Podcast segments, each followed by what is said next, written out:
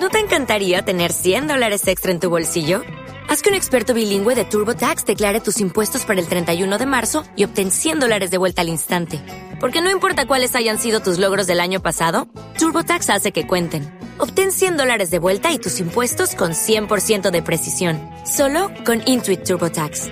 Debes declarar para el 31 de marzo. Crédito solo aplicable al costo de la presentación federal con TurboTax Full Service. Oferta sujeta a cambios o cancelación en cualquier momento. Join us today during the Jeep Celebration event. Right now, get 20% below MSRP for an average of 15178 under MSRP on the purchase of a 2023 Jeep Grand Cherokee Overland 4xE or Summit 4xE. Not compatible with lease offers or with any other consumer incentive offers. 15,178 average based on 20% below average MSRP from all 2023 Grand Cherokee Overland 4xE and Summit 4xE models in dealer stock. Residency restrictions apply. Take retail delivery from dealer stock by 4 1. Jeep is a registered trademark.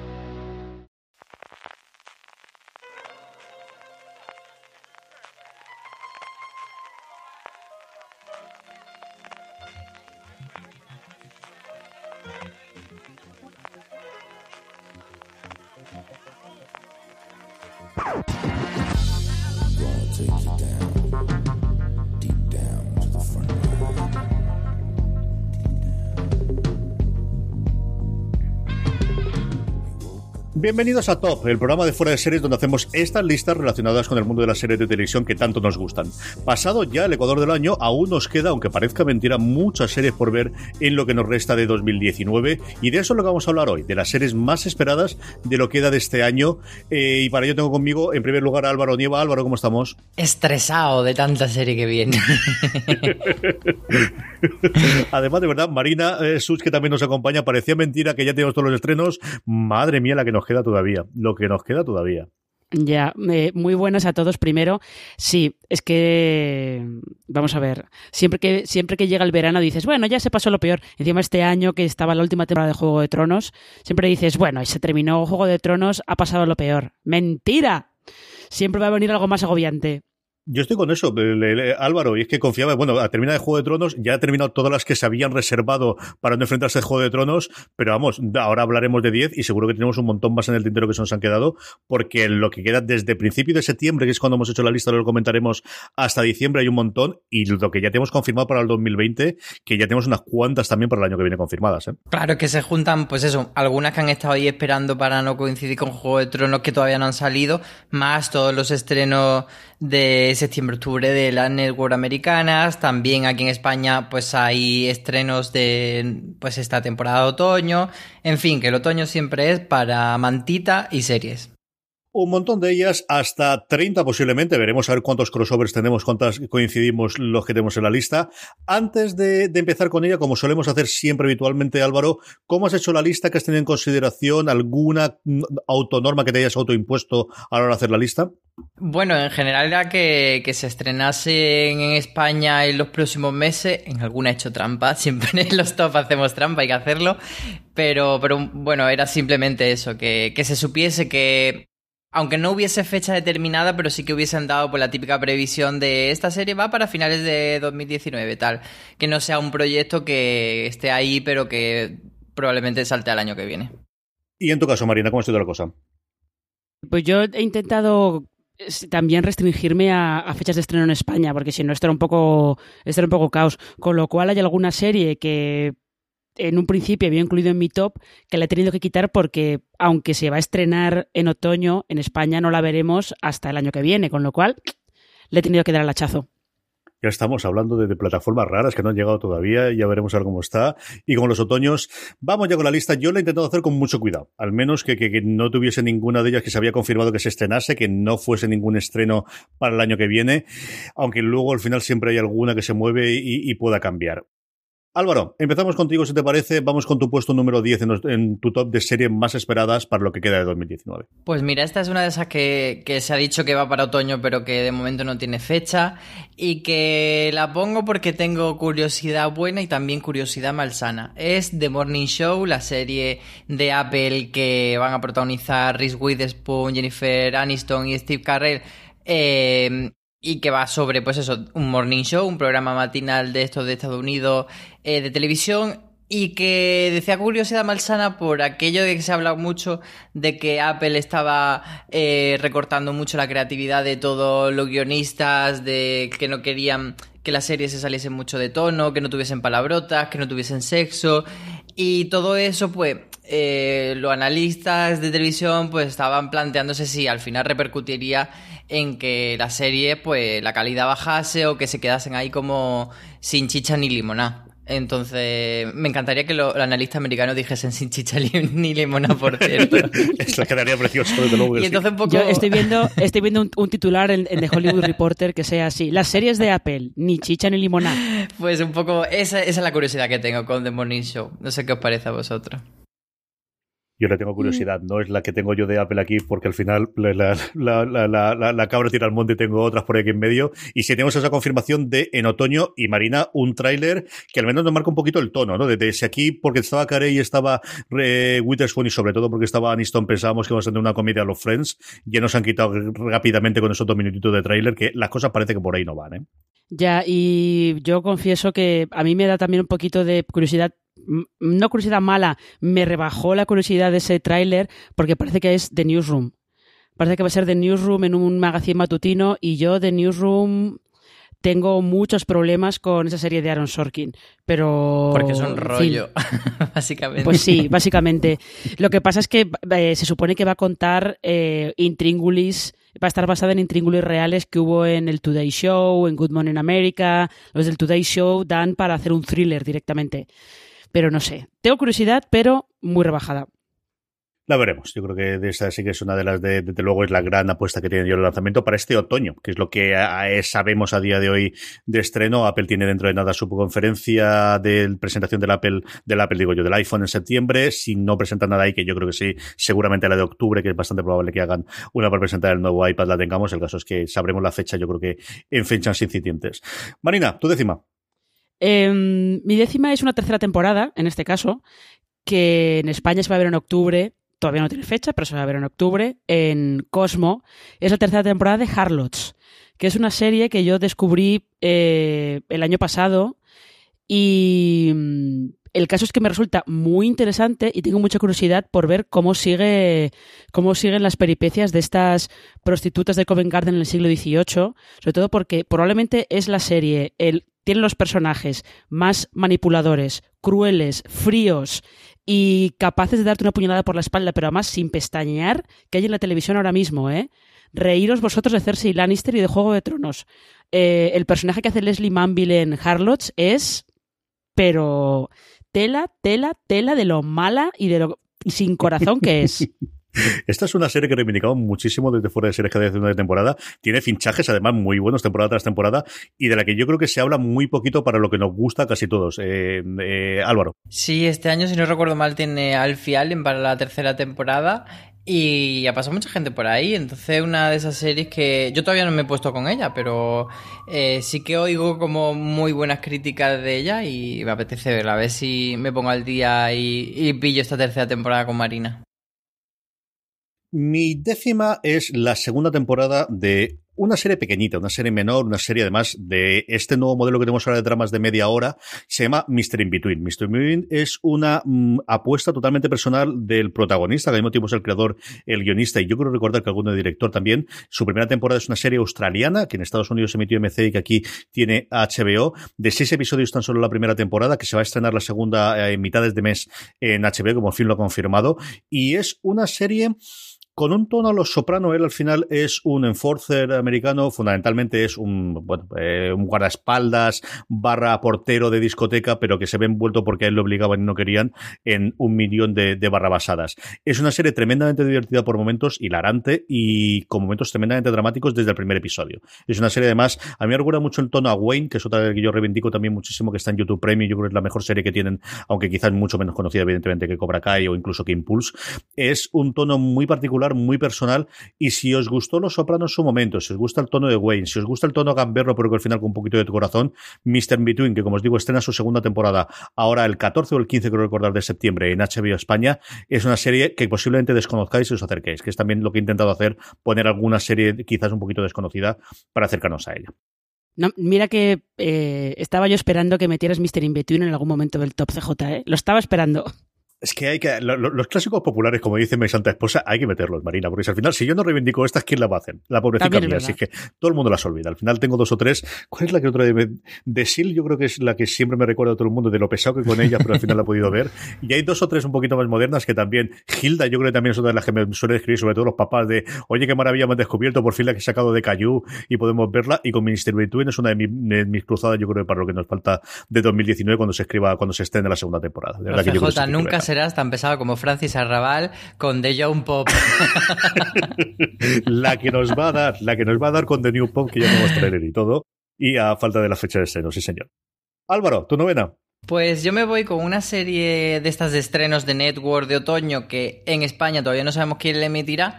Yo creo que es de esas comedias que si va funcionando bien y la renuevan por una segunda temporada seguramente la comprarán pronto y se llama Carol Second Act. Es una comedia hecha a la medida de Patricia Heaton, esta actriz que hemos visto en Todo el Mundo Quiere a Raymond y más tarde en The Middle, que es maravillosa. Y, entonces, pues eso, es la típica comedia que se hace en torno a una estrella para darle pues a esa parcelita y que la gente vuelva a caer en sus redes. Y en este caso da vida a una maestra que está retirada y que su hijo pues vuelan ya del nido y entonces ella decide que en este segundo acto de su vida al que se refiere el título de la serie pues va a perseguir su sueño de ser médico que era algo que había dejado atrás. Entonces a ver si, si finalmente es una de estas comedias divertidas, entrañables que a mí me apetece ese lugar feliz que, que muchas veces echamos de menos en las series, que no sea todo tanto truculento y todo súper sesudo. Esta me tendrás ahí para verla, pero vamos, sin ningún género de duda. Es una de las grandes damas de la comedia, yo creo, porque ha hecho sitcom, eh, está por un, es, se habla un poquito menos de ella, o está un eh, escaño por debajo de, alguna de las otras eh, grandes cómicas recientes, pero es una verdadera maravilla verla, verla en pantalla. Marina, tu novena. Mi novena creo que aquí yo me voy a adelantar seguramente a alguna que ha puesto CJ en el top, porque esta es una uno de los estrenos de Apple, que supone que los veremos también en otoño, que es For All Mankind, que es em, esta serie que ha escrito Ronald D. Moore, que es como una ucronía en la que se pregunta qué habría pasado si la carrera espacial lo hubieran ganado los soviéticos en lugar de los estadounidenses. Es decir, si en lugar de que el Apolo 11 fuera llegar a la Luna y que Neil Armstrong hubiera sido el primer hombre en la Luna, si el cosmonauta Alexei Leonov hubiera sido el primer hombre en la Luna. Entonces, eh, quiero ver cómo, cómo presentan esa ucronía, sobre todo porque es que además la carrera espacial em, era una carrera propagandística. para la Unión Soviética fue un golpe bastante duro perder la carrera lunar. La habían perdido mucho antes de que el Apolo 11 llegara a la Luna, pero fue un golpe duro perder la carrera lunar.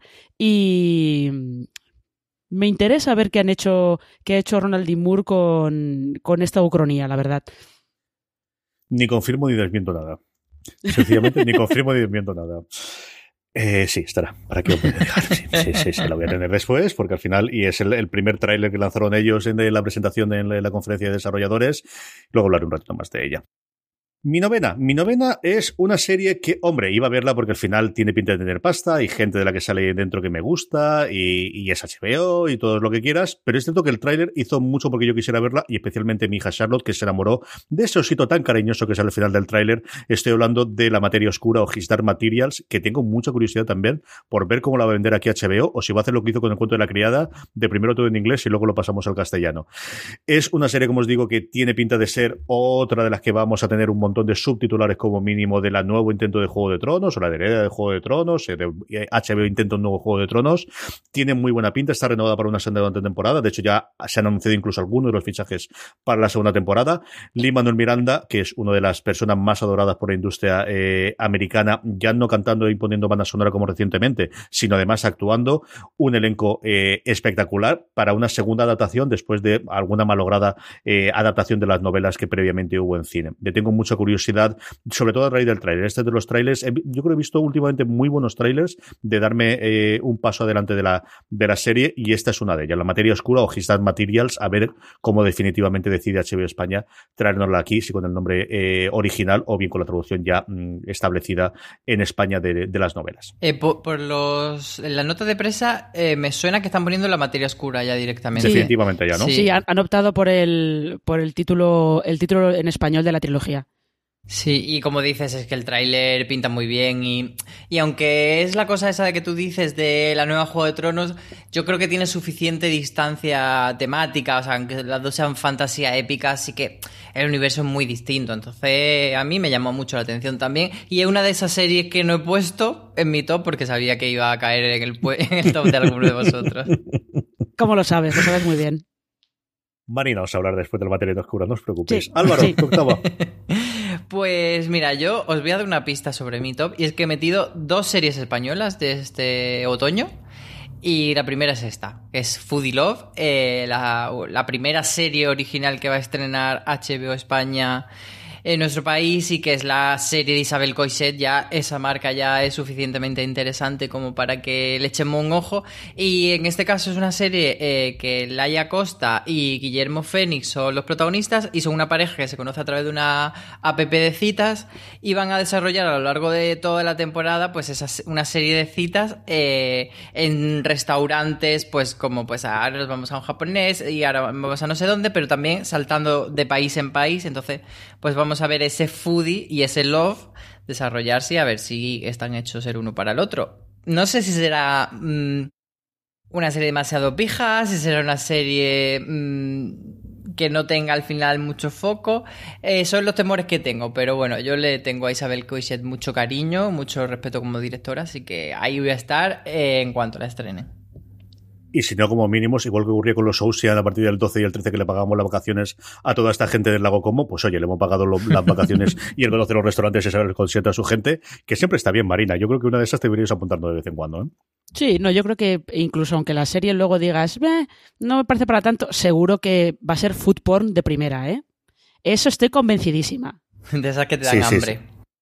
Yo creo que es una grandísima idea por parte de Coisette y por parte de HBO. De empezar, yo creo que no es la serie con la que ellos querrían empezar, como todos sabemos, que por todos los problemas que ha tenido Patria, pero dentro de lo que hay, yo creo que era uno de los tres o cuatro. ¿No te encantaría tener 100 dólares extra en tu bolsillo? Haz que un experto bilingüe de TurboTax declare tus impuestos para el 31 de marzo y obtén 100 dólares de vuelta al instante. Porque no importa cuáles hayan sido tus logros del año pasado, TurboTax hace que cuenten. Obtén 100 dólares de vuelta y tus impuestos con 100% de precisión. Solo con Intuit TurboTax. Debes declarar para el 31 de marzo. Crédito solo aplicable al costo de la presentación federal con TurboTax Full Service. Oferta sujeta a cambios o cancelación en cualquier momento. O'Reilly Auto Parts puede ayudarte a encontrar un taller mecánico cerca de ti. Para más información, llama a tu tienda O'Reilly Auto Parts o visita oreillyauto.com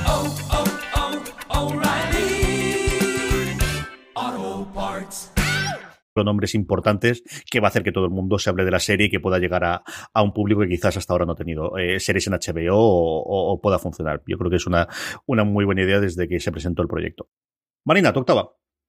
Em, mi octava es, eh, en fin, aparte de las series de ciencia ficción, yo siempre tengo que tener alguna serie de policías ahí en el horizonte.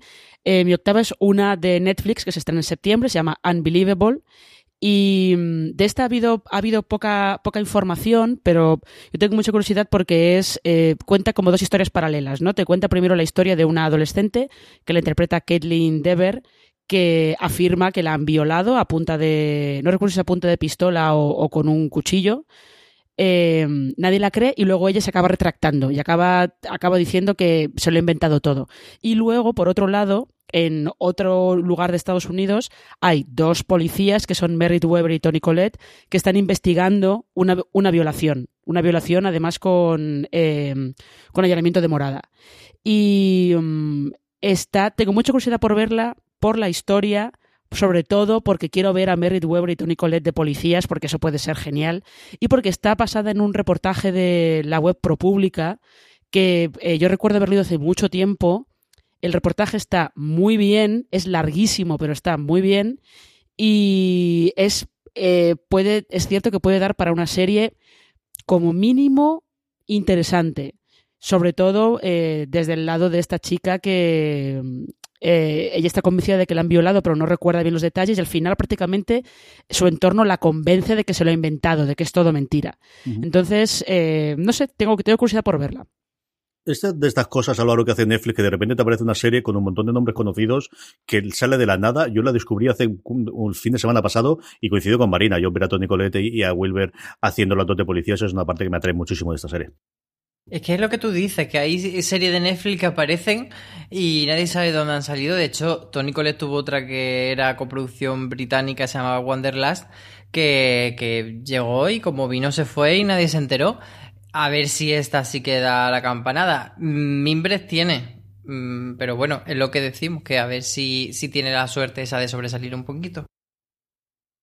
Mi octava, volvemos a ciencia ficción, que es donde nunca debemos salir, y es The Expanse. The Expanse, eh, la cuarta temporada de The Expanse, después de tres años en, emisión en Sci-Fi en Estados Unidos, y aquí se podía ver a través de Netflix posteriormente. La compró Amazon, las malas lenguas o las leyendas dicen que porque a Jeff Bezos o que a uno de sus hijos le gustaba muchísimo la serie, decidía o quería tener, pues al final, nuevamente, otro Juego de Tronos, eh, una serie que al final tiene una saga de novelas sobre la que se puede construir perfectamente multitud de temporadas, con tres temporadas ya hechas, y poquito hemos podido ver el trailer de la cuarta, se nota el dinero de, Amazon, todos los protagonistas están eh, contentísimos del cambio de plataforma y es una historia que va de menos a más, que yo creo que se empieza a encontrar al final de la primera temporada y sobre todo en la segunda, un universo para mí apasionante, de, pues de las que te puedes creer, ¿no? De, sí, es ciencia ficción y todo lo que quieras, pero de, una evolución de la humanidad colonizando un poquito lo que es eh, la parte central del sistema eh, solar.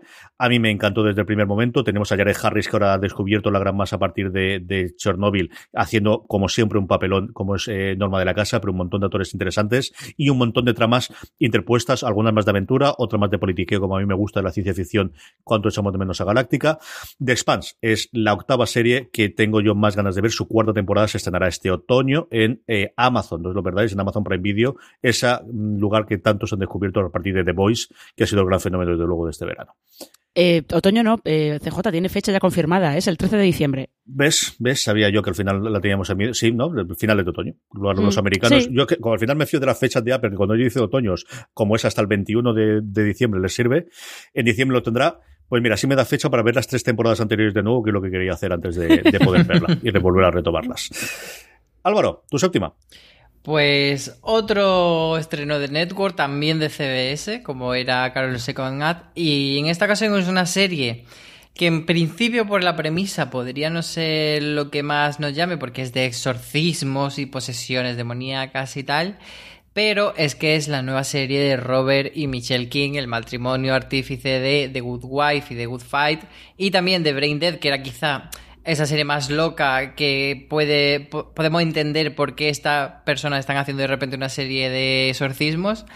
Y, que el tráiler pues parece bastante chulo. Y la prota es Katia Herbert que era una chica que vimos en Westworld que hacía de Emily que era la hija de William. Y luego la hemos visto también en alguna serie más como Divorce o como Manhunt una bomber y, bueno, pues a mí me, parece bastante interesante la propuesta que además tiene junto a esta chica a Mike Colter, que como todos sabemos fue Luke Cage, y a Michael Emerson de Person of Interest, sobre todo eh, nuestro loco favorito de Perdidos. Marina, si está en los ahí estaremos, ¿eh? Sí, sí, sí. Además, eh, Sí, no voy a decir nada más porque es que esta es otra vez que tengo en el top, entonces... Dime tu séptima, Marina. Eh, mi séptima es una serie española. Esta eh, es de estas que tengo, curiosidad buena y al mismo tiempo un poco malsana porque es eh, Vida Perfecta, la serie que Leticia Dolera ha hecho para Movistar Plus que antes se llamaba Déjate llevar, perdón, iba a decir Déjame salir. Déjate se nos empieza a olvidar ya el nombre original, ¿eh? Se nos empieza ya a olvidar. Totalmente. Y que ya sabéis que estuvo rodeada de una gran polémica porque despidieron a una actriz porque estaba embarazada. Hubo una movida ahí bastante seria. Y mm, empezó a pasar por festivales, pasó por el Cannes Series, eh, se vio en, en el crossover de San Sebastián y empezaron a salir buenas críticas de allí. Y tengo mucha curiosidad por ver qué qué hay en Vida Perfecta, ¿no? Que, de qué va la serie y qué tal está. Sí, a ver qué le ocurre, cómo la estrenan y, qué tal hace una serie que a mí me preguntas hace, bueno, de hecho me preguntaron hace siete meses y digo, yo creo que esto no la estrenan jamás en la vida después de la vida. Qué gran labor, igual que la gran metida de pata de comunicación que hicieron en su momento con, con, la, con la serie, con el despido, qué gran labor de, de, de de la serie han tenido y tendremos por fin la confirmación de Álvaro. Yo, todo el mundo que la ha visto y del que me fío su criterio que la ha visto, me ha dicho que la serie está muy bien, eso sí que lo tengo que confirmar. ¿eh? Eso dicen, y como tú comentas, han sido bastante cucos a la hora de intentar darle una vuelta, porque yo recuerdo tener conversaciones con muchos compañeros del gremio diciendo es que es imposible que esta serie la saquen adelante, es que está muerta, es que tal. Ahí con esa estrategia de llevarla a festivales sin que hubiese periodistas, porque se la llevaron a, a festivales procurando que estuviesen alejados del núcleo de Madrid, como entornos muy controlados. Y con nombres, por ejemplo, Cannes, no es Cannes el verdadero, es Cannes Series, que es otro Cannes que organiza otra gente ajena al, Festival de Cine de Cannes, sino, pero bueno, como que suena ahí en la cabeza de la gente como ha, triunfado en Cannes, entonces como que le da ese prestigio. Entonces han intentado entre eso y cambiarle el nombre para evitar que cuando la gente busque vida perfecta le salga toda la polémica en Google, pues bueno, han hecho una estrategia mm, que la verdad es de aplaudir. No sé si funcionará y la gente se olvidará porque al final no deja de ser la, serie de Leticia Dolera, pero bueno, chapo por el intento por lo menos. Totalmente, chapo. Mi séptima es una de las series, bueno, yo creo más populares, una a la que yo me subí eh, tarde porque a mí, yo tengo que confesar, la primera temporada de Ricky Morty sí sin pasarse. A mí Dan Harmon me había hecho disfrutar muchísimo en su momento con algunos episodios, algunas de sus temporadas en Community, una serie que mira que no, con toda la, recuperación de comedias eh, a través de Netflix, eh, es una serie que yo creo que podría funcionar muy bien, pero no sé si es porque no está disponible, porque al final tenía muchos chistes de, de, la época en la que se emitió, se ha perdido. Me acerqué a Ricky Morty porque al final a mí la animación me gusta. Mm, la primera, quitando el de Mrs. Misex, no me mató, pero a partir de la segunda temporada yo creo que la serie empieza a crecer, empieza a ser muchísimo mejor, empieza a mezclar como también ocurría en Community, esas puntos de absoluta locura y totalmente delirantes, que además en la animación te permite hacerlos muchísimo más que en, imagen real o con personas reales, con esos momentos tremendamente dramáticos, tremendamente duros y muy, muy al corazón que son marca de la casa. Ricky Morty lleva mucho tiempo fuera de antena porque fue renovada ni más ni menos que por 70 episodios adicionales, una renovación que no se veía de aquellas cosas raras que hizo FX en su momento con sus comedias, recuerdo la de Charlie Sheen, que superaba determinado nivel de audiencia, la renovaban por 90 episodios, creo que era más, y veremos a ver cómo la empiezan a lanzar, si son de 10 episodios en 10 episodios, de 5 en 5, de 20 en 20, de 15 en 15. El caso es que una de verdad que tiene una legión absoluta de seguidores a partir de la segunda temporada especialmente. Yo estaré ahí para ver la cuarta, quinta, o Dios sabe cómo van a llevar estos 70 episodios, ni más ni menos, que vamos a tener de animación de Ricky Morty, que es mi séptima serie más esperada de lo que nos queda en este 2019. Álvaro, tu sexta. Pues voy con la otra serie española es un estreno de esta semana y es Élite. Eh, mañana, precisamente, día 5 de septiembre, tenemos un Fuera de Series Live y al día siguiente se estrena esta segunda temporada, de la cual los periodistas hemos podido ver dos episodios. A mí me han gustado mucho. Vuelve como se fue, con los mismos ingredientes, pero un poquito más poniendo la carne sobre el asador y eso es de agradecer. Y es una serie muy evidentemente, pues para pasar el rato, pero es que no le pido otra cosa a Elite, le, le pido muchos hoy, hoy, hoy, hoy, le pido que me entretenga, que me divierta y, también un poco de, de sexiness.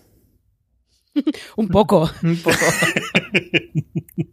Dentro de la larga tradición, Marina, y eso comentaremos en el live también, de series de adolescentes que ha habido a nivel mundial y también en España, ¿eh? que aquí hemos tenido unas cuantas con muchísimo éxito en los últimos 20 o 30 años. Sí, pero esto lo hemos comentado yo creo que en otras ocasiones, que las series de adolescentes llevan también una temporada bastante larga que las televisiones eh, convencionales, lo que son las cadenas de televisión normales y corrientes, no las hacen. Y al final han pasado a hacerse en plataformas, han pasado a hacerse directamente para Internet o para canales muy, muy pequeñitos. Entonces es, es curioso este, este giro de que de repente las cadenas de televisión decidieran que el género teen y de instituto y tal que no les daba réditos y al final las han recogido todas entre Netflix, eh, Amazon o los canales pequeños de BBC están haciendo todas estas series de adolescentes. Sí, yo no sé si es eh, realidad de hábito de consumo de los adolescentes, aunque yo creo que la serie de adolescentes lo ven los adolescentes, lo ven los que ya no somos tan adolescentes en muchos casos. Yo Elite voy a estar viéndola allí, ya os digo yo, esto no hay ningún género de duda, y yo creo que la redacción de fuera de series absolutamente todos, y muy teens, muy teens no somos. Nos conservamos muy bien, somos muy guapos y nos mantenemos como, como debe ser, pero muy teens, quitando a Antonio, yo creo que muchos no somos todavía. Pero, pero yo no sé si es como digo, por el hábito de consumo de que al final, eh, real, o de la manía de las, de las cadenas, de es que ya lo están viendo todos en el móvil y tampoco vamos a poder competir ahí. No lo sé si ahora con la llegada de las plataformas de A3 Media y de, y de Telecinco a través de mi tele, a lo mejor rescatamos alguna de las series o deciden alguna cosa más para el público totín, porque yo creo que es un producto que siempre ha funcionado y que siempre funcionará. Marina, tu sexta. Mi sexta es una que ya ha mencionado antes Álvaro, precisamente, que es Evil, esta serie de, los eh, del matrimonio King en Estados Unidos para CBS. Aquí todavía no tiene, no tiene cadena. Esperemos que no le pase como a Braindead, y la compré a alguien. Y eh, Álvaro ha contado, ya ha explicado de qué, de qué va la serie, ha contado eh, cosas. Yo lo que quería eh, solamente añadir es que, aprovechando que una de las protagonistas es Katia Herbers, eh, quería de, eh, de, paso reivindicar un poco Manhattan, que es aquella serie de WGN América que um, la creó uno de los guionistas de Masters of Sex y que eh, seguía a un grupo de científicos en, en, Los Álamos en los 40 cuando estaban intentando desarrollar la bomba atómica y que es una serie muy curiosa porque si ves el reparto ahora, sí, ya había gente muy conocida entonces, pero si ves el reparto ahora tienes a Katia Herbers, que era una de las, de las físicas que estaba trabajando en, eh, en esas eh, en los dos proyectos o tres proyectos paralelos que había de desarrollo de la bomba nuclear. Y luego estaba Rachel Brosnahan, que era la esposa de uno de los físicos y además era la esposa que estaba en casa, que su marido no podía contarle nada y ella estaba en casa con un niño en plan de ¿qué hago yo con mi vida aquí metida en el desierto? Yo aprovecho para reivindicarla. Creo que está en alguna plataforma, pero ahora mismo no recuerdo dónde la tenía Movistar. Está en alguna parte. Eh, y que es eso, es curioso encontrarte ahora algunos de los actores de Manhattan que se han hecho famosos eh, por otro lado.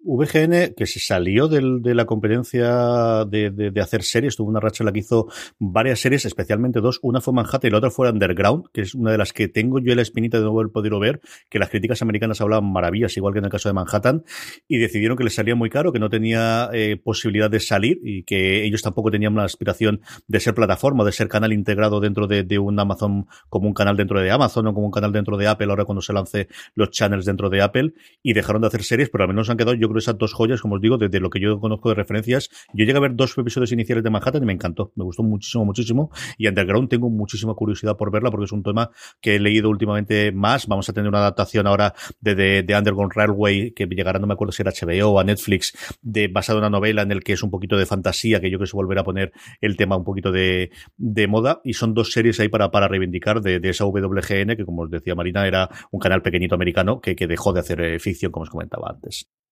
Yo, mi sexta, empiezo esta cosa que me suele gustar a mí de hacer los top, que es eh, mezclar las series o hacer las series de dos en dos, porque yo también tengo dos españolas, igual que Álvaro Nieva. Y mi sexta es Malaca. Malaca es, eh, yo creo, el nuevo pasito de una televisión española que poquito a poco vuelve a coger el pie a la ficción. Parece que eh, La caza Monte Perdido les ha funcionado muy bien, tanto para hacer una segunda episodio, una segunda temporada, manteniendo el, inicial de, la caza, y que si irá a Fisterre, a Finisterre, perdonadme, en, en en, ah, señor, en, en, en Mallorca, a ver qué es lo que, lo que ocurre. Y Malaca es, bueno, pues el proyecto que vamos a poder ver antes de los que tiene Javier Olivares en funcionamiento. Mmm, íbamos a poder haber visto eh, previamente Atrapar un ladrón, pero al final se ha prolongado y no tenemos fecha confirmada. Si va a estrenar a finales de primavera, primeros de verano. Tenemos, evidentemente, la cuarta temporada del Ministerio del Tiempo, pero mientras llega este, este Malaca, que yo le seguí un poquito la pista, que al final estas thrillers policíacos, aunque tengan niños muertos por delante, que yo que sé, Álvaro no le, no le, no le atrae especialmente, pero a mí todo lo que sea Málaga es una parte que me gusta muchísimo y que el tráiler nuevamente me convenció, oye, que me gustó mucho, me pareció muy atractivo y creo que vendía bien la serie. Y como os digo, yo creo que puede ser este puntito de televisión española que vuelve a remontar, dejando atrás confidencial, eh, confidencial digo yo, eh, continentales y cosas similares, a ver si, si coge un poquito de fuerza la afición dentro de, de la televisión pública. Álvaro, tu quinta. Pues os dije antes que iba a hacer un poco de trampas y aquí viene esa trampa. Hola, buenos días, mi pana. Buenos días, bienvenido a Sherwin Williams. ¡Ey! ¿Qué onda, compadre? ¿Qué onda? Ya tengo lista la pintura que ordenaste en el ProPlus app. Con más de 6.000 representantes en nuestras tiendas listos para atenderte en tu idioma y beneficios para contratistas que encontrarás en aliadopro.com. En Sherwin Williams somos el aliado del PRO.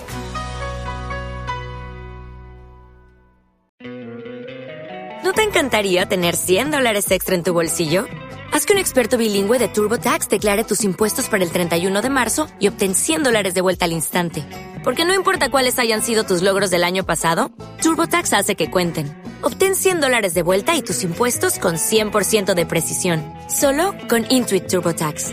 Debes declarar para el 31 de marzo. Crédito solo aplicable al costo de la presentación federal con TurboTax Full Service. Oferta sujeta a cambios o cancelación en cualquier momento. Es que es una serie que ya se ha estrenado en Estados Unidos y que en España podría llegar en otoño o no porque todavía no tiene cadena.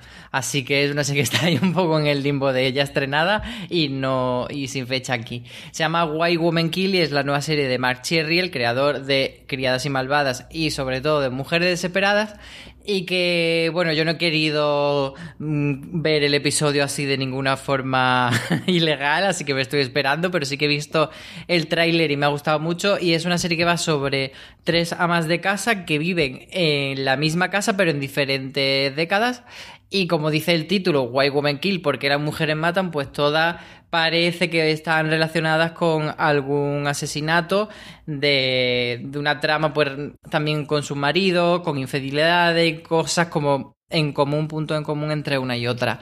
Entonces, esta narración así contada en tres partes me parece que puede ser interesante y no entiendo por qué no la han comprado. En Estados Unidos de CBS All Access y aquí me pega mucho para un Movistar, por ejemplo, para un Star Place o para un TNT, no sé. A ver si la traen. Yo creo que la única razón es porque nos ha pillado en mitad de verano y esta es una que quien la haya comprado, si la compró alguien, que de verdad que no tenemos información de esto, Marina, tiene pinta de que se la ha de estreno de septiembre de octubre. ¿eh? Sí, eh, quien la tenga, quien se decida comprarla, esta es o, septiembre, octubre o ya directamente para enero. Que, podría pasar, ¿eh? puede ser de estas que se compran cuando la temporada ya está completa y la lanzas completa en, en, tu servicio de vídeo bajo demanda. Podría pasar, ¿eh? Yo tengo mucha curiosidad por verla también. No la tengo en el top, pero, pero tengo mucha curiosidad. Yo creo que es una serie que, que, hombre, yo creo más Sherry, como que el creador de Mujeres Desesperadas, yo creo que hay determinado eh, sector de, de, de población que recordamos ver Mujeres Desesperadas y que es un atractivo y lo indudablemente. Al final es una gran estrella eh, que lo hemos podido ver en el inventario recientemente, pero sigue teniendo en marcha una gran estrella de Hollywood. Yo creo que es una serie que puede funcionar muy bien, como decía Álvaro, en más de una cadena de las que tenemos y más aún a día de hoy en el que hay tantísimos problemas para comprar series porque muchos de los antiguos vendedores se los quedan para ellos y a la guerra que vamos del streaming a nivel mundial es mucho más complicado encontrar eh, series que te vendan proveedores americanos que tradicionalmente vendían fuera para las cadenas de, cable o de pago. Marina, ¿tu quinta? Eh, mi quinta es eh, otra serie española y es, se podría hacer un poco doblete con la tuya de Malaca, porque es el otro proyecto que tiene Javier Olivares como productor, porque ni en, Malaca él no es el creador, y en Atrapa a un ladrón él tampoco es el, eh, el guionista, es el productor, el guionista es eh, otro. Y el caso es que es esta, efectivamente, como decía CJ, esta adaptación de una de la película de Hitchcock del mismo título, tendría que haberse estrenado en España hace meses, en teoría, en Paramount Network. El estreno se ha retrasado, pero sí que se ha estrenado ya en Italia. Y desde Italia, las críticas que han llegado son eh, relativamente buenas, no la ponen mal. Con lo cual, yo que en un principio, pues estaba un poco indecisa, no sabía si me atraía demasiado. Ahora, ahora quiero ver qué han hecho con, con este Atrapa a un ladrón. Pero efectivamente no tenemos fecha. Yo he dado por supuesto que la veremos en otoño, pero lo mismo podría irse a 2020. Una cosa loquísima es que una serie rodada entre España y Argentina finalmente se estrene antes previamente en Italia en el 2019, Álvaro. A mí esto me tiene totalmente fascinado. ¿eh? Sí, son esas cosas de grandes compañías internacionales, en este caso Viacom, que bueno, pues ahí tejen su estrategia y, y, como decía Marina, aquí estaba previsto para antes de verano, pero parecía que por agenda no le encajaba muy bien y decidieron llevársela a otoño, que como una época de mayor consumo televisivo y tal, y bueno, a ver cómo es la estrategia. Yo, Atrapa un ladrón, el tráiler no me encantó, pero bueno, le voy a dar también oportunidad. Mi quinta la ha nombrado previamente Marina Such y es Vida Perfecta. Sí, la serie eh, de Leticia Dolera. A mí, desde el principio de la creación de la, de la serie, la gente que había leído los guiones antes de incluso de rodarse me dijo que estaba muy, muy bien. De verdad que sí, que era un proyecto que Leticia llevaba desde hace muchísimo tiempo. Después de toda la polémica, volvió a resurgir. Lo hemos comentado antes cuando, cuando lo comentaba Marina. Y le tengo muchísimas ganas a ver en octubre que nos ha llevado esta Vida Perfecta, esta mm, posible primera temporada de la serie Movistar Plus, que han logrado de verdad. Es de, de manual para escribir cómo atajar los problemas y cómo poder reflotar una serie que para mí está total y absolutamente muerta. Vida Perfecta es la quinta serie que más esperada para mí de lo que me queda en el 2019. Álvaro, tu cuarta. Ya vamos al turrón, ¿no? Estamos acercándonos. Digo yo que sí, ¿no? Lleva tocando, yo creo que sí, yo creo que lleva tocando. Acercándonos al, podio y, yo voy a ir ya con una que sé que muchísima gente está deseando ver y es el mandalorieño, el mandalorino, el mandaloriense de Mandalorian. El mandaloriano, el mandaloriano. es que mandaloriense así, me lo imagino almeriense y me, gusta mucho. como es muy de, desierto y de andar así, pues yo me lo imagino en tabernas, el mandaloriense. Y, bueno, ya hablamos mucho de ella eh, en este gran angular que hicimos ayer sobre el D23 de Disney y todas las presentaciones estas que han hecho sobre eh, la plataforma Disney Plus. ¿Qué decir? Pues eso, la primera serie de acción real de Star Wars. Hemos visto el tráiler, pinta súper bien. Pinta que no es un contenido de nicho, sino que quieren ir al mainstream y quieren petarlo. Y yo creo que es una serie de la que vamos a hablar mogollón. Eh, la pega que se estrena este otoño en Estados Unidos en Disney Plus, pero no sabemos exactamente que pues cuándo viene Disney Plus a España o si esta serie llegará primero a través de otro partner, de un Movistar o de lo que sea. Así que estamos en ascuas, pero con muchas ganas de verla. Nos haremos todos holandeses, Marina, para ver la primera temporada de Mandalorian cuando la estrene, que por cierto, y es una cosa que comentábamos también en el gran Google que decía Álvaro, Disney confirmado que va a estrenar semana tras semana, así que mira, para todos los periodistas mundiales que tienen que seguir las series, un descanso y un respiro el poder analizar semana a semana todas las, grandes series de Disney Plus. ¿eh? Ya, lo que pasa es que probablemente cuando Disney Plus aterrice en España, perdón, eh, lo hará ya directamente con la temporada completa de, de, The Mandalorian. Y la temporada completa de alguna otra serie más que yo creo que va a ser un poco su estrategia de inicio aquí, porque recordemos que la idea en teoría para Europa Occidental, donde estamos incluidos nosotros, es eh, el primer semestre del año que viene, con lo cual yo esta la tenía en el top, esta es que tenía en el top, pero la quité porque si en España no lo vamos a ver hasta 2020, pues bueno, preferí dejar hueco para otras. ¿Cuál has dejado ahí y en concreto cuál es la que ha puesto en el número 4, Marina? Una que sí que se va a estrenar en otoño, octubre, lo que pasa es que no tiene todavía fecha, la estrena HBO y es Watchmen. Es esta, esta continuación de los cómics de, de Alan Moore y Dave Gibbons que va a hacer Damon Lindelof. El tráiler pinta bien, eh, yo, Watchmen eh, es un, es un cómic que, creo que es se puede sacar mogollón de, esa historia, bastante más de lo que hizo Zack Snyder en, en la adaptación al cine, que él prácticamente hizo adaptación viñeta por viñeta, que es como, bueno, Zack, sí, es súper fiel esto, pero le, falta, le faltaba vida. A esa película le faltaba, le faltaba mucha vida. Y mm, pues me interesa ver qué ha hecho Damon Lindelof. Además, se ha llevado a casi todo el equipo de guionistas de The Leftovers, tal cual acabó esa serie, se fueron todos a Watchmen, con lo cual, pues eh, quiero ver cómo continúan la historia de estos, de estos vigilantes. Yo sé que estoy en la muy, muy, muy, muy minoría, porque a mí el cómic me encanta, pero no tanto como a la gente le suele gustar, y la película me gusta bastante más de lo que a la gente que le gusta el cómic le gustó. Así que, dicho eso, mm, la que quizás más ganas tengo de, de los tres medios o de las tres adaptaciones es esto que hace Lindelof, que para mí ya tenía todo la, el cheque en blanco en su momento de, después de Perdidos, pero especialmente después de The Leftovers, que es algo que hay que reivindicar. Nivel mucho más que de Mister In Between. O sea, The Leftovers, eso sí que no lo habéis visto, tenéis que verlo sí o sí. Es una maravilla de serie de lo mejor de los últimos 10 años. Mi cuarta es, pues, mi comedia cabecera, en mi lugar feliz de todas las semanas, y que se nos termina, y se nos termina, pues, porque yo creo que la historia daba de sí lo que daba de sí, y Mike Sure así lo decidió, y estoy hablando de The Good Place, la serie de NBC, cuyos derechos internacionales las tiene Netflix, y así es como la vemos semana a semana en esta cosa tan extraña que Netflix estrene semana a semana su, su, serie. Su última temporada llegará este otoño y nos despediremos, pues como suele habitual en la sitcom, de una gente con la que hemos disfrutado, sufrido y vivido muy, muy, muy, muy alegremente durante sus cuatro temporadas.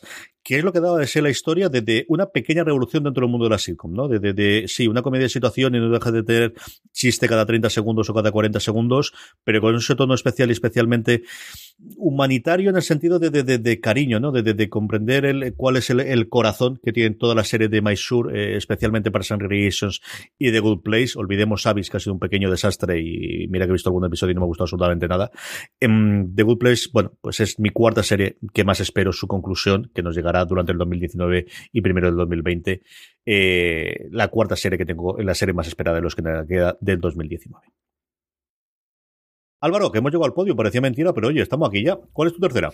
Pues sorprendentemente no es la primera, pero es una serie que tengo muchísimas, muchísimas, muchísimas ganas de ver.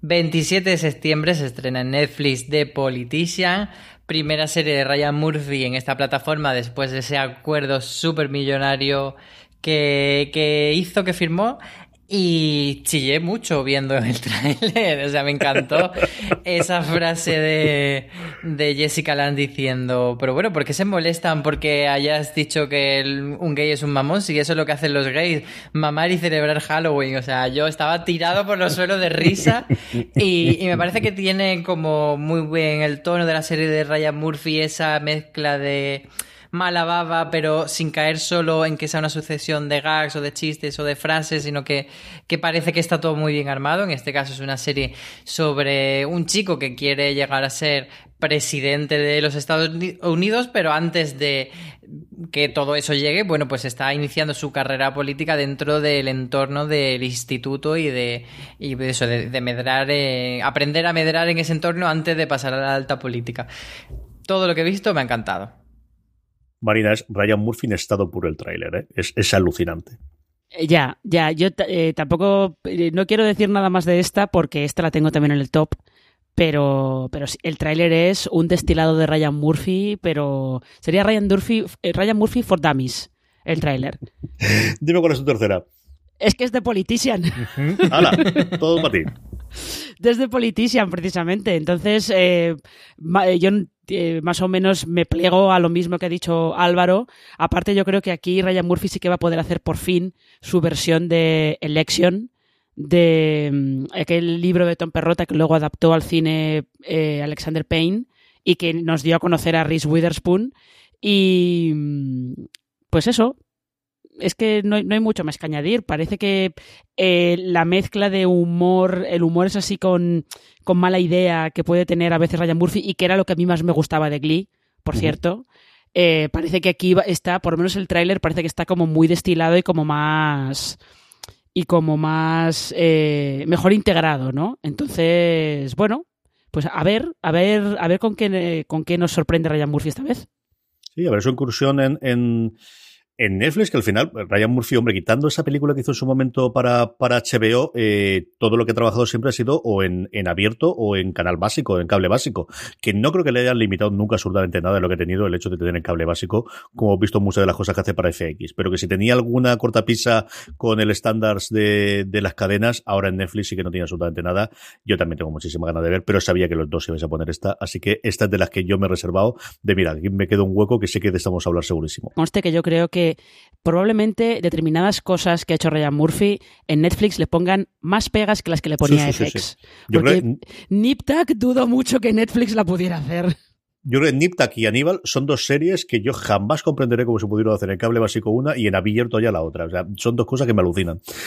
Pero en fin, mi tercera es, como comentaba antes Marina, For All Mankind. Yo, desde que era el nuevo regreso de, eh, de, de Ronald de Moore que se está ganando muy, pero que muy bien la vida con Outlander y tiene una legión de seguidores. Es una serie que funciona extraordinariamente bien en su emisión eh, americana y que yo voy a decir de la española. Marina puede hablar después de los fans de Outlander cómo funciona la cosa y Álvaro también.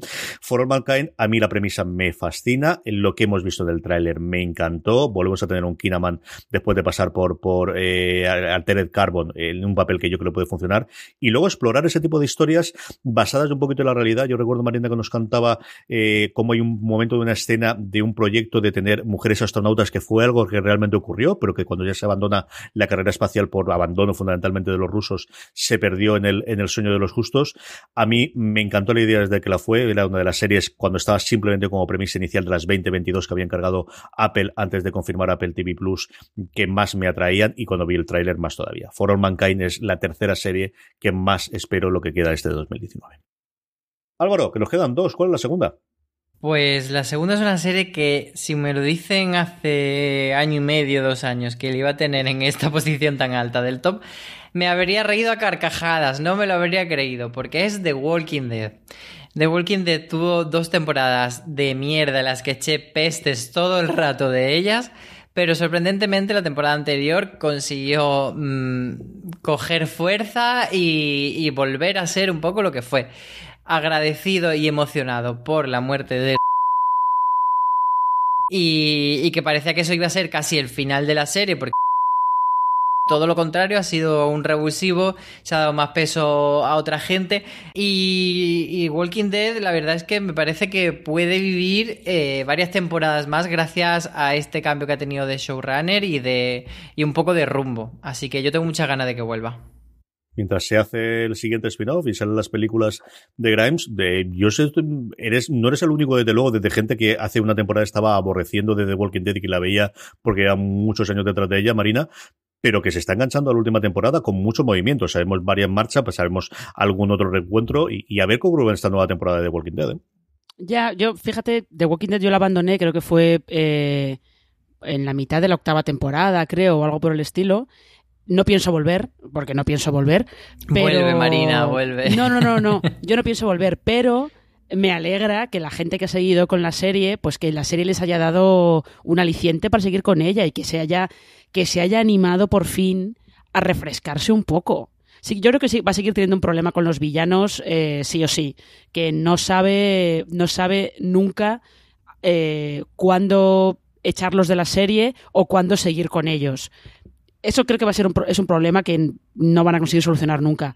Pero me alegra que los fans, oye, pues que les estén dando, sobre todo en la temporada, en la temporada 9 y ahora en la temporada 10 que va a empezar en otoño, que les estén dando alicientes para seguir con la serie. Yo no pienso volver, ¿eh? Pero mira, oye, genial, genial que haya mejorado.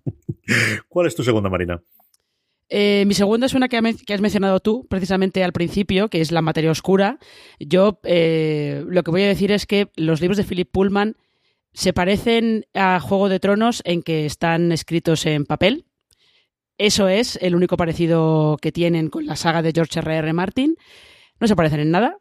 Eh, casi no quiero ni decir nada más. Yo los libros los leí hace los leí hace tiempo, no cuando era adolescente, los leí cuando estaba en la universidad, pero me gustaron mucho.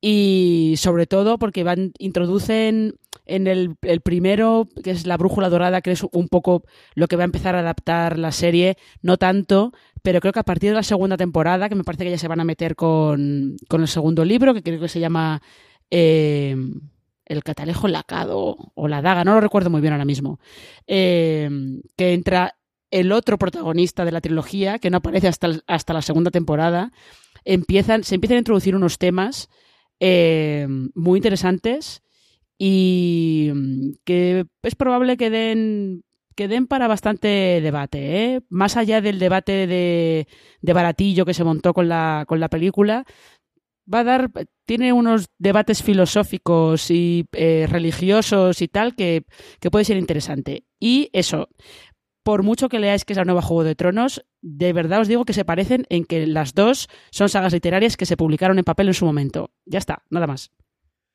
Sí, Marina me ha cogido en la materia oscura, yo le cojo a ella Watchmen. Watchmen, por todo lo que he contado hoy, por lo que ha hablado ella, es eh, una de las series que más ganas tenemos de ver. No tengo las ganas que tiene Francis, que Francis ya está totalmente enloquecido con el estreno de Watchmen, pero tengo muchísimas ganas. Nuevamente, Lindelof para mí no puede hacer nada malo, que lo hizo en su momento, mucho, mucho, mucho, sobre todo en cine, pero después de hacer The Leftovers me he reconciliado con él. Eh, en fin, Watchmen, que tengo muchas ganas de verla. A ver qué nos trae, el trailer me, conquistó, creo que es un gran acierto el alejarse de, la obra canónica e ir hacia adelante y coger el universo, que yo creo es la forma en la que puedes hacer pues tu propia obra, eh, como lo ha demostrado previamente, y un elenco espectacular. Es decir, empiezas a mirar todas las actrices, especialmente actrices, pero también actores que tiene, que es eh, alucinante lo que tiene Watchmen. Bueno, pues tanto como para ser la segunda serie más esperada para mí de lo que queda en 2019. Estamos en el 1, luego tendremos muchísimas más, porque aquí yo digo yo que seguro que tenemos muchas más cada uno de nosotros. Pero Álvaro, ¿cuál es la serie que tienes en lo más alto de tu top 10? Pues ya sabéis que Ryan Murphy de mis amores, yo estoy esperando como agua de mayo la nueva temporada de American Horror Story, esta que tiene por título 1984 y que da la sensación de que va a ser la más petarda de todas, porque además es la última en la que Ryan Murphy va a estar implicado. Y yo creo que ahí, no, no sé si está o la siguiente, pero bueno, parece que está ahí poniendo toda la carne en el asador. En esta ocasión es un homenaje o una parodia mm, o una cosa intermedia del género del slasher que tuvo pues mucho éxito en los años 90 con, con películas como Scream, con Sé lo que hiciste el último verano. Y, parece que por lo que hemos visto en el tráiler recoge pues todos esos clichés de esas películas. Empieza con que van un grupo de no sé si son atletas o, o bailarines y tal van con una furgoneta y se les descarrila entonces llegan a un lago y viene alguien y les cuenta una leyenda urbana y dicen ah pero qué pasó con tal entonces como ves muchos elementos que son claramente, pues eso, guiño a ese tipo de películas, pero a ver cómo Ryan Murphy consigue mezclar todo esto y hacerlo interesante, sobre todo porque eh, en American Horror Story durante muchos años eh, se ha basado en eso, en coger los clichés y desmontarlos y cambiarlos y reírse de ellos, y a veces lo ha hecho con más gracia o o convirtiéndolo en algo más, consiguiendo darle ese diferencial y ese plus, y otras veces no tanto. Entonces yo espero que sí, espero que sobre todo que sea una temporada muy divertida y muy loca y un poco tonta. Yo le tengo muchas ganas. A mí el trailer me gustó mucho y yo aprovecho para reivindicar Roanoke, que yo creo es lo que más parece de tono de, de, de gamberrada de lo que hemos podido ver en el tráiler. Ahí estaremos para ver a American Horror Story. Madre mía, la cantidad de, cosas que tiene Ryan Murphy entre manos. Marina, uno. Es brutal, brutal, brutal. No nivel Murphy... que ya es sobrenatural, pero, pero sí, sí, está por ahí. ¿eh? Sí, Ryan Murphy siempre tiene muchas. Yo eh, os recomiendo que veáis los teasers que han ido lanzando de la temporada, porque son todos eh, copias directamente de las escenas más famosas de películas de terror de los 80 hay una de eh, Pesadilla en, el, en Elm Street, hay otra de Tiburón, hay otra de eh, no sé si de no sé si de Halloween o, o de alguna de estas, o sea, vamos, ya sabéis por dónde va a ir el tema con, con la nueva temporada de American Horror Story. Eh, pero mi número uno, que me despisto, mi número uno es, otra serie de, de BBC. Esta es eh, una adaptación que lleva dando vueltas como fácilmente dos años y algo. Creo que tendría que haberse estrenado el año pasado. No se supo nada de ella. Eh, BBC la incluyó en, en estos vídeos que hacen de eh, BBC Drama para de los estrenos de, de, este año, de 2019. Sigue sin saberse nada de ella y yo estoy empezando a tener mucha curiosidad por ver qué han hecho con La Guerra de los Mundos, con esta adaptación de la novela de H.G. Wells, que además ellos se la van a llevar a la época en la que transcurre la novela, que es a finales del siglo XIX. Y no sé, no sé si es que se la van a reservar para Navidades directamente o si ya esto se va a 2020, pero me parece muy raro que lo único que sepamos de esta La Guerra de los Mundos es eh, una escena muy cortita en ese vídeo que hizo BBC de presentación de, de sus series para 2019 y luego una foto de los dos protagonistas, que son Eleanor Tomlinson, que estaba en Poldark, y Rev Spall, corriendo por la calle.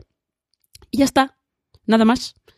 Con lo cual, no sé, a ver qué ocurre con ella. Yo estoy despistadísimo también de, cómo, que, si ha pasado algo de producción, si han tenido algo de postproducción, exactamente qué, porque recuerdo de, de, tú comentarla cuando tenían y cuando conocimos el, la noticia de la serie, y ahí se ha quedado perdida.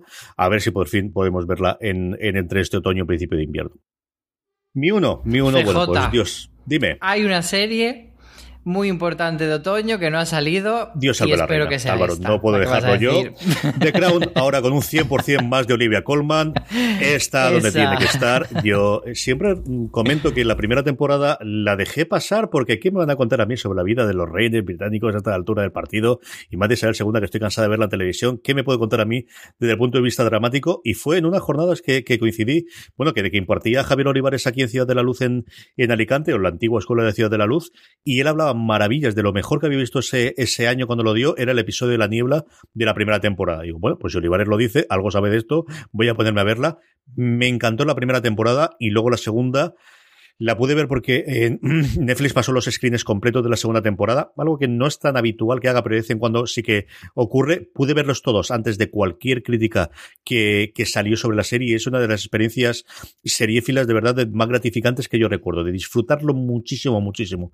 Es una de mis series favoritas, sin más. Yo creo que es la mejor serie. Mm, sí, Mindhunter tiene sus momentos y todo lo que tú quieras, pero yo creo que es la mejor serie que tiene Netflix, que tiene a lo mejor alguna cosita documental en un momento y tal. Y, y ahora con todo el cambio, a ver qué tal ocurre el cambio de elenco, dos temporadas que tenemos con Olivia Colman haciendo de Isabel II y a ver qué ocurre a partir de ahí, por Dios que lleguemos a la siguiente y podamos ver si apuntan todos los rumores que apuntan que tendremos eh, una Margaret Thatcher interpretada de una forma maravillosa, maravillosa por nuestra querida Scully. Vamos a ver qué ocurre y que lleguemos a eso, por favor, porque estaría loco por verla. The Crown es, con diferencia, la serie que más espero de lo que queda de 2019 y con esto cerramos nuestro top 10, pero no nuestro programa porque seguro, como decía, que teníamos alguna más por ahí apuntada. Álvaro, empezamos por ti. ¿Tenías alguna por ahí más de, bonus tracks? Pues bueno, de las que se me han ido quedando así fuera, eh, tanto Watchmen como Vida Perfecta ya la habéis comentado. Y luego había otras dos, que una es el final de Transparent, que Transparent es una serie que me gustó bastante las dos primeras temporadas, no sé si la tercera también, es que no recuerdo en qué momento la abandoné, pero hubo un momento en que ya dije, mira, chico, Chao. Y, pero bueno, este final sí que me apetece verlo, aunque no haya visto la última temporada, de decir, bueno, venga, vamos a juntarnos a ver cómo resuelven esta papeleta tan difícil que tenían, de que han echado a Jeffrey Tambor por las acusaciones que hubo de acoso sexual y, lo que van a hacer es el funeral de Maura, que era la protagonista, en un episodio musical, bueno, pues me interesa ver cómo, cómo pasa esto. Y luego otra que es la adaptación de Cuatro bodas y un funeral, que en Estados Unidos sí que se ha visto, pero que aquí en España se verá a través de A3 Player Premium, la nueva plataforma de A3 Media de vídeo bajo demanda y es el primer estreno que han anunciado así extranjero importante. Y la plataforma sale en septiembre, no sabemos si saldrá ya con esta serie o si la estrenará un poco más adelante, pero bueno, cuando la lance me gustaría ver a ver cómo han hecho esta adaptación. Marina, ¿qué tenías tú buenas por ahí en el, en el dinero? Pues mira, yo también tenía por ahí el final de Transparent, que me produce tanta curiosidad como un poco de miedito, porque a saber, a saber que puede salir de, un especial musical no sé, no sé. Yo la cuarta temporada tampoco la vi, me quedé, las tres primeras me gustan bastante, pero con la, en la cuarta me quedé un poco, me quedé atrás. Y luego tenía sobre todo series que ya hemos mencionado, tenía Malaka, tenía The Mandalorian, eh, sí que tenía una que la vi de estos anuncios de estrenos de filming, que se llama Keeping Faith, que es una serie de, de BBC Gales, que es de estas que ruedan ellos allí, que primero las ruedan en galés y luego las ruedan en inglés. Y no sé, si no recuerdo mal, creo que es de, de misterio, me parece, es que ahora mismo no recuerdo muy bien la sinopsis, pero en su momento vi de qué iba y dije, uy, a lo mejor puede estar bien. Pero vamos, casi todas las que tenía ya las habéis mencionado vosotros. Es, es, una abogada que desaparece su... No, sí, una abogada que desaparece su marido, que también es socio abogado, y ella pues empieza a buscar a ver lo que ha pasado. Y, quizá lo que te llamaba de esa serie, que es lo que me llama a mí, es que la prota es la que hacía de prota de Torchwood. Exacto. Eso es. Yo tenía unas cuantas cosas de Mandalorian, evidentemente, eh, pero esa salía, estaba convencido que saldría y luego tenemos esta movida de, a ver cuándo se estrena aquí o deja de estrenarse, a ver cuántas cuentas de Disney Plus intentan hacer a través de VPN para poder suscribirse a Disney Plus ahora cuando llegue eh, otoño. Cuatro cositas que tenía yo que se estrenaron a finales de agosto y que al final no metí porque, porque había, pero que quería comentar. La Sucesión, que se ha estrenado y está maravillosa, estaría desde luego en mi top 3 eh, si no fuese así. Los Gemstones, que es mucho más de lo que la comedia gamberra que, que promete al principio. Rami, que se estrenó a finales de mes de agosto en Start Play, eh, una compra que hicieron ellos rarísima, es una delicia de serie. Valentina Morillo y a mí que la pudimos ver nos fascina. Y si os gusta el tono, sobre todo de Atlanta y también de, de cosas como Master of None o cosas en un momento como Louis, yo creo que es una serie que os puede gustar mucho. Y Carnival Row, que a mí no me ha matado, pero sé que es una serie que hay gente a la que, a la que le puede gustar. Yo he visto la mitad de la temporada a ver cómo cierran el invento.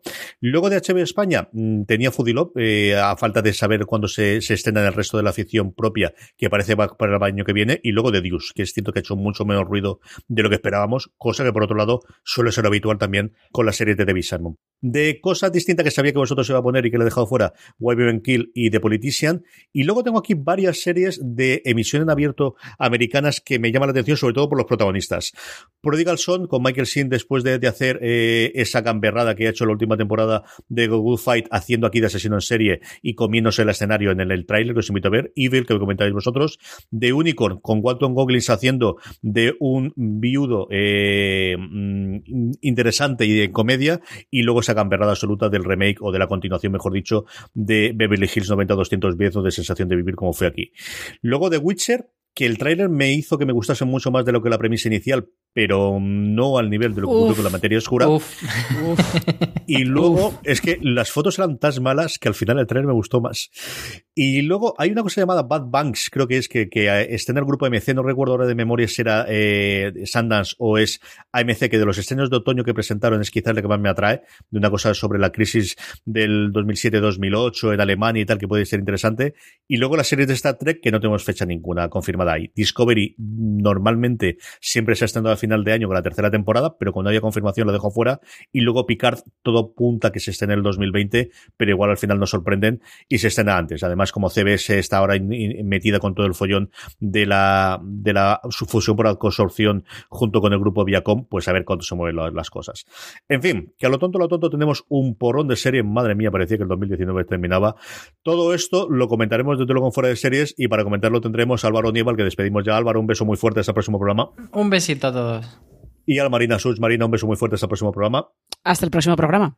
Mucho más contenido en foreseries.com. Allí además tendréis el listado de cada uno de nosotros de este top 10, por si lo queréis tener ahí para ir marcando, para ir anotándolo en el servicio que utilicéis de próximas novedades, de series que tengo que servir. Todas, todas estas las tendréis en vuestro reproductor habitual o en foreseries.com. Mucho más contenido ya desde esta semana que hemos vuelto a la programación habitual de los canales de podcast, con cuatro programas semanales y algunas semanas cinco, incluso seis, en nuestro canal de podcast. Si os ha llegado este programa de un amigo, os podéis buscar fuera de series en iTunes, en Apple Podcast, en iVoox, en Spotify o en vuestro productor de confianza. Hasta la semana que viene, un abrazo muy fuerte y recordad, tened muchísimo cuidado ahí fuera.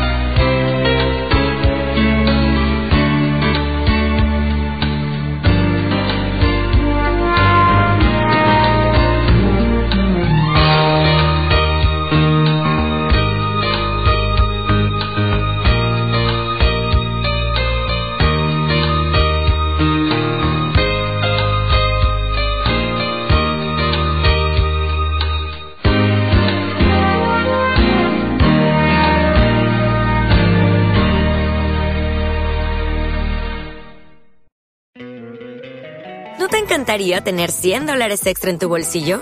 Haz que un experto bilingüe de TurboTax declare tus impuestos para el 31 de marzo y obtén 100 dólares de vuelta al instante. Porque no importa cuáles hayan sido tus logros del año pasado, TurboTax hace que cuenten. Obtén 100 dólares de vuelta y tus impuestos con 100% de precisión. Solo con Intuit TurboTax. Debes declarar para el 31 de marzo. Crédito solo aplicable al costo de la presentación federal con TurboTax Full Service. Oferta sujeta a cambios o cancelación en cualquier momento.